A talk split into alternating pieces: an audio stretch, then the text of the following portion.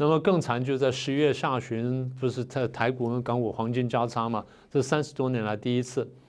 并不是说这件事情反映了什么，而这件事情集中的反映了香港的经济的是下滑。所以这些事情加起来，真的让我有一种有一种不寒而栗的感觉，真的觉得说像什么呢？因为像朝代末年，我真的不想讲这个话，可是给人感觉就是，它的确是一种，应该这么说吧，就是这样一年看下来，回顾一下哈。呃，这种不不祥的感觉越来越强，但我希望我的感觉是错的了。嗯，我们总不希望说，